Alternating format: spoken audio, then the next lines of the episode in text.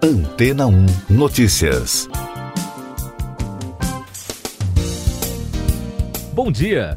Um levantamento realizado pela Americans Market Intelligence em parceria com a Mastercard apontou que o número de pessoas sem conta bancária no Brasil diminuiu em 73% nos últimos meses por causa da digitalização financeira, um processo que foi acelerado devido às medidas de isolamento social para conter a pandemia de coronavírus.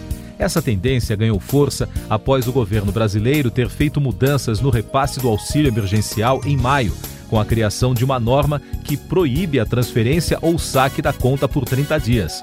O documento destaca que, enquanto em maio menos de 5% das transações eram realizadas de forma digital e cerca de 35% eram de saque, em agosto, as transações digitais realizadas chegaram a 63% e os saques caíram para 15%.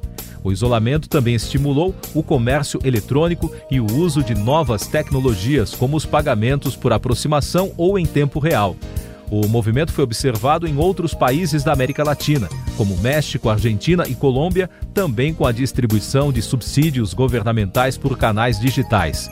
Em toda a região, a população não bancarizada teria sido reduzida em 25%. O levantamento usou como referência dados do Banco Mundial, que indicaram que apenas 55% de adultos latino-americanos, cerca de 207 milhões de pessoas, tinham conta em banco em janeiro. Devido aos auxílios e o maior acesso a fintechs e bancos digitais, 40 milhões criaram contas em apenas cinco meses. E por falar em digitalização financeira, o Banco Central do Brasil informou na segunda-feira que algumas contas de água, luz e telefone já poderão ser pagas diretamente pelo Pix em novembro. E a expectativa é que no médio prazo o novo sistema seja obrigatoriamente oferecido como opção para pagamento das faturas. Em agosto, tanto o presidente do Banco Central, Roberto Campos Neto, quanto o diretor Daniel, André Pepitone, afirmaram que o Pix tem potencial para trazer eficiência para as distribuidoras de energia, uma vez que reduziria os custos operacionais das empresas, uma queda que também poderia ser refletida nas tarifas.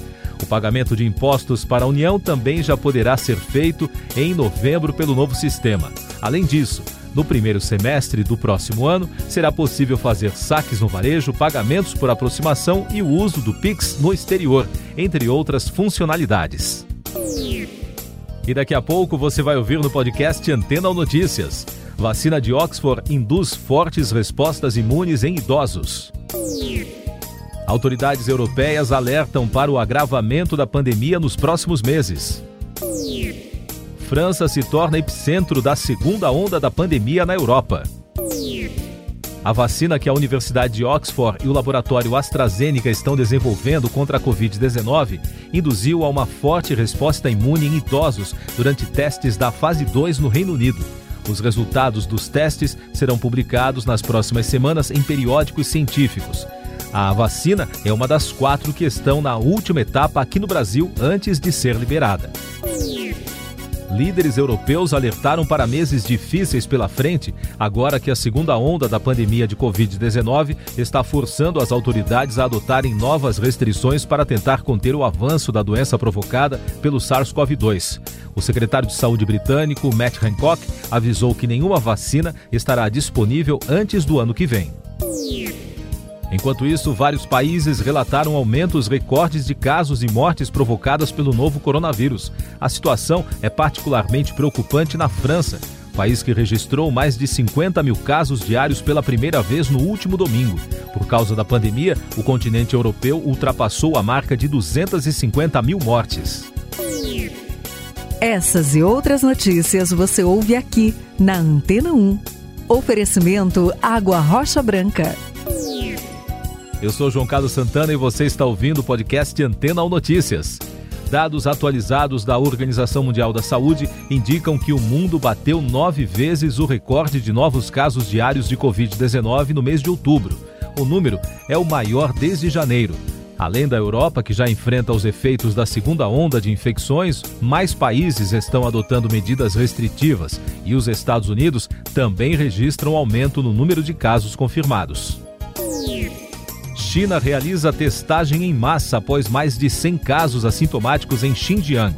As autoridades de saúde do país estão realizando testes de coronavírus em cerca de 4 milhões e 700 mil moradores da cidade de Kashgar, por causa de um surto regional na província de Xinjiang, com 138 casos assintomáticos encontrados até agora.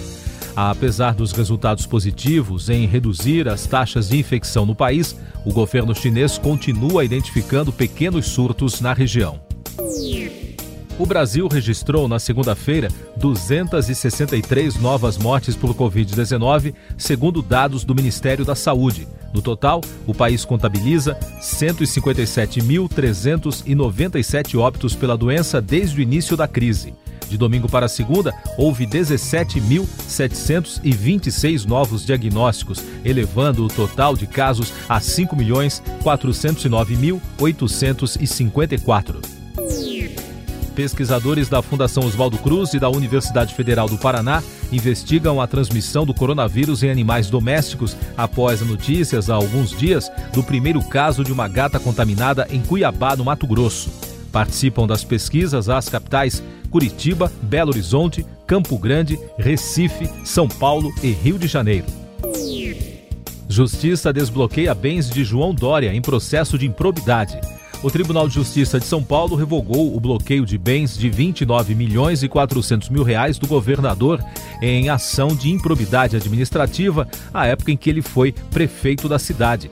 A decisão da desembargadora Ana Liarte foi tomada após recurso dos advogados do político. O Ministério Público ainda pode recorrer. O julgamento do processo que discute se estados podem criar leis para tributar doações e heranças nos casos em que o doador tiver domicílio ou residência no exterior foi interrompido após pedido de vista do ministro Alexandre de Moraes. A análise teve início na semana passada em julgamento virtual e estava prevista para terminar no dia 3 de novembro. Um relatório da Organização para a Cooperação e Desenvolvimento Econômico, a OCDE, sobre as comunicações no Brasil, defende a abertura do setor ao capital estrangeiro e a unificação de todos os serviços em uma só licença, a ser expedida por um único regulador. O estudo foi apresentado na segunda-feira em reunião virtual aos ministros brasileiros da Casa Civil, Relações Exteriores, Comunicações e o presidente da Anatel, a Agência Nacional de Telecomunicações, Leonardo de Moraes. Governo chinês adota novas medidas de controle contra a imprensa americana no país. A China anunciou novas medidas de controle sobre canais americanos que atuam no território chinês em resposta a ações determinadas pelos Estados Unidos contra órgãos de imprensa chineses. As emissoras deverão fornecer uma lista com o nome de funcionários, bens imobiliários e operações financeiras, afirmou o porta-voz da diplomacia chinesa. Agora as notícias da área econômica. O Banco Central autorizou empresas a realizarem testes de novas tecnologias financeiras e de pagamentos com clientes reais, dentro de um pacote chamado de Sandbox Regulatório. O conjunto de novas regras entrará em vigor em 1 de dezembro, mas a primeira fase de implantação será realizada apenas em 2021, ainda sem data definida. O mercado acionário iniciou a semana com perdas. Nos Estados Unidos, as ações sofreram forte queda na segunda-feira diante do avanço da pandemia e a incerteza sobre um novo pacote do governo para a recuperação econômica. No Brasil, o Ibovespa sentiu a pressão externa e fechou em queda de 0,24%, enquanto o dólar comercial também caiu e fechou a R$ 5,612 na venda. Outro destaque do noticiário que vem de Pequim: China derruba sites ilegais de apostas com criptomoedas. Uma grande operação do Banco Central Chinês na semana passada realizou prisões e fechou sites ilegais de apostas envolvendo o Tether, a stablecoin atrelada ao dólar. Os resultados da operação foram divulgados na segunda-feira. Ao todo, 77 pessoas suspeitas foram detidas por lavagem de dinheiro na cidade de Wizhou, no sudeste do país. O governo americano impôs novas sanções ao setor petroleiro do Irã. As medidas incluem vendas para Síria e Venezuela. De acordo com a equipe de Donald Trump, a decisão foi tomada sob uma autoridade antiterrorismo que obriga qualquer futuro governo a tomar medidas legais para reverter a decisão. O governo das Filipinas ordenou o retorno da embaixadora Marichu Mauro no Brasil. após a divulgação de imagens que mostram a representante do país agredindo uma empregada doméstica na residência oficial diplomática em Brasília. Os vídeos são usados como provas em uma denúncia feita contra a embaixadora no fim de agosto. Justiça da Bolívia anula a ordem de prisão contra Evo Morales. De acordo com a decisão do juiz Jorge Quino, a ordem contra o ex-presidente por supostos crimes de terrorismo foi suspensa porque seus direitos foram desrespeitados. Morales, que está exilado na Argentina, disse à imprensa boliviana que decidirá se retorna ao país para a posse do afiliado político Luiz Arce no dia 8 de novembro. Os senadores americanos aprovaram na segunda-feira o nome da juíza Amy Coney Barrett para a Suprema Corte. Ela tomou posse logo em seguida, durante cerimônia na Casa Branca. A magistrada, católica de perfil conservador, foi escolhida pelo presidente Donald Trump para a vaga da progressista Ruth Bader Ginsburg, que morreu em setembro. NASA confirma a descoberta de água na superfície lunar. Estudos publicados na segunda-feira na revista científica Nature Astronomy confirmaram a existência do líquido na Lua. Em um dos trabalhos, os pesquisadores da Agência Espacial dos Estados Unidos afirmam ter localizado moléculas de H2O presas em grãos minerais. O trabalho da NASA é a primeira confirmação de indícios identificados na década passada presidente do México, Andrés Manuel López Obrador, está cogitando apelar à Organização das Nações Unidas em busca de apoio para conseguir a devolução de artefatos pré-hispânicos mantidos em museus estrangeiros. Durante a tradicional coletiva de imprensa na segunda-feira, ele disse que a exibição dos artefatos em museus europeus é parte de uma política colonialista. Siga nossos podcasts em antena1.com.br. Este foi o resumo das notícias que foram ao ar hoje na Antena 1.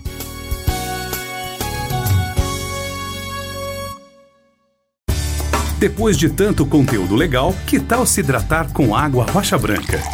O consumo regular de água durante o dia traz benefícios para a saúde, como, por exemplo, manter a pele bonita e hidratada. Rocha Branca, da fonte direto para sua casa.